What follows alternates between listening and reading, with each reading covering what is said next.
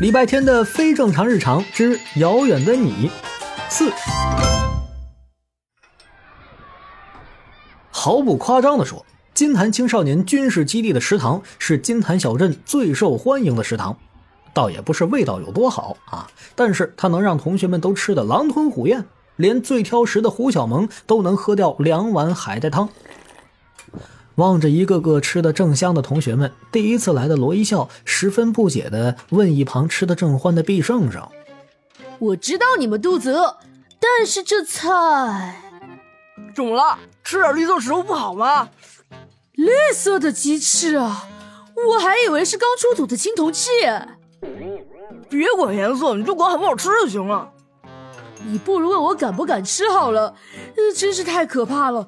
什么样的人才能炖出绿色的鸡翅啊？鸡死都不瞑目哎！礼拜天能，他还能炖出七色的。李小七悠悠地插进了一句话，惊得一桌子人都从餐盘里抬起头来。加火龙果，加柠檬，加紫甘蓝，加菠菜。有一次，他还往里面加了我妈的维生素片。不愧是大魔王，他一定是想研制出一种能消灭全人类的毒药。你说的对，你们有谁看到他了吗？他来吃饭了。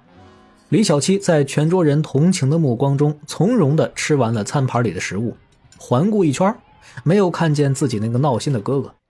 毕胜胜站起来仔细看了一遍，说：“没有，难道他还在宿舍休息？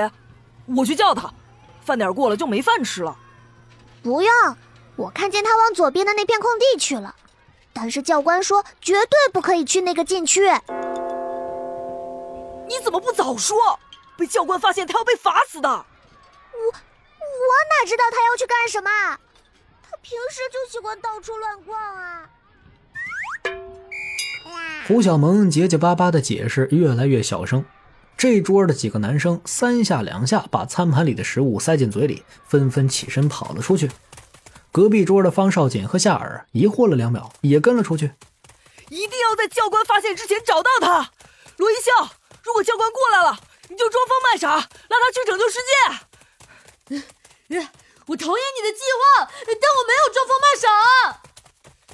夏尔，你眼神最好，发现他的踪迹，立刻告诉我们。方少锦。你的死对头雷达管用吗？李小七，你，你怎么？毕胜胜正跑着，前面的李小七突然停下了脚步。毕胜胜撞上了他的后背，这才发现他正望着一个地方沉默不语。其他人也停了下来，顺着他的目光看去，他们看见了一排排墓碑，以及蹲在墓碑前拿着毛笔的礼拜天。礼拜天没有注意到同学们，他一边仔细的给墓碑上的名字补漆，一边听着墓碑旁的一块石头说话：“这里好久没有人来啦，那些当兵的小伙子们也很忙，只会在过节的时候来。你会待多久？补完小东子的碑就走吗？都会补完的。他叫小东子。”对呀，长得可帅了，枪法特别准，用石头扔五十米外的气球，百发百中。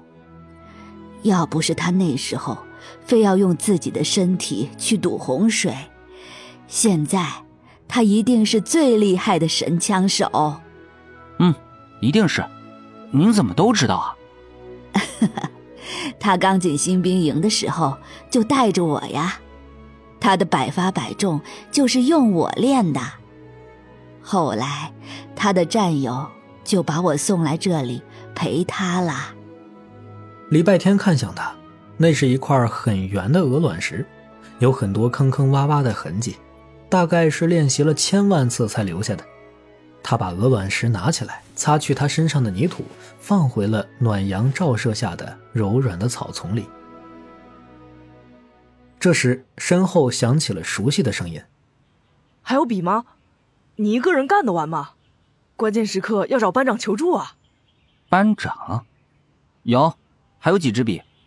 礼拜天这才注意到自己的身后站了好几个同学，他之前从老爷爷那里借来的绘画工具都在这里，他把金色的颜料倒在几片大树叶上，连同画笔一起发给大家。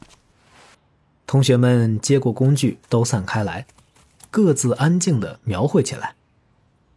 李小七在小东子旁边的墓碑前蹲下，细细的补完了名字后，开始补墓碑主人的生卒年月。礼拜天看了一会儿，说：“小七，下笔可以重一点。我怕太重了，惊扰了他们的阴魂。可是，太轻了，就描不出他们波澜壮阔的一生了。”好的，哥哥。军事基地的禁区闯入了一群少年，不远处有几位军官在静静注视着，并未对他们做出处罚。之后几天的军训依然每天汗流浃背，每天筋疲力尽，可是四二班再也没有传出过抱怨声。最后一天时，四二班以最整齐的方阵、最标准的动作、最挺拔的军姿拿下了优秀班级。在所有教官心中，这似乎是毫无悬念的事儿。